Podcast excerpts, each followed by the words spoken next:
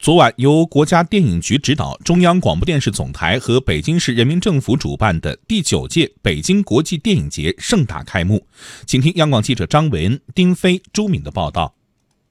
昨晚，中共中央宣传部副部长、中央广播电视总台台长、第九届北京国际电影节组委会主席盛海雄郑重宣布，第九届北京国际电影节正式开幕。现在宣布，第九届。北京国际电影节开幕。春天是放风筝的季节，每当放风筝的时候，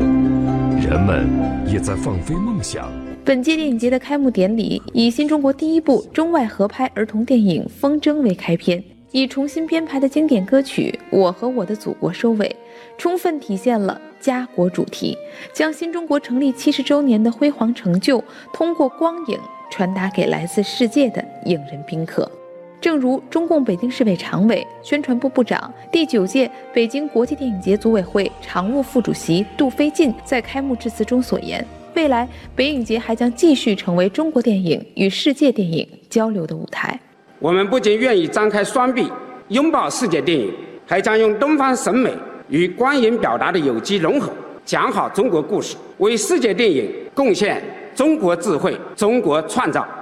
家国不仅是本届北影节开幕式的主旋律，也是贯穿为期一周的电影节的主线。从昨天开始，包括主竞赛单元天坛奖评奖、北京展映、北京策划主题论坛、北京市场、电影嘉年华、闭幕式及颁奖典礼等多项活动将陆续展开。中央广播电视总台在本届电影节开闭幕式现场、电影嘉年华场馆都实现了 5G 信号覆盖。将用 4K 的高清信号为观众呈现多媒体报道。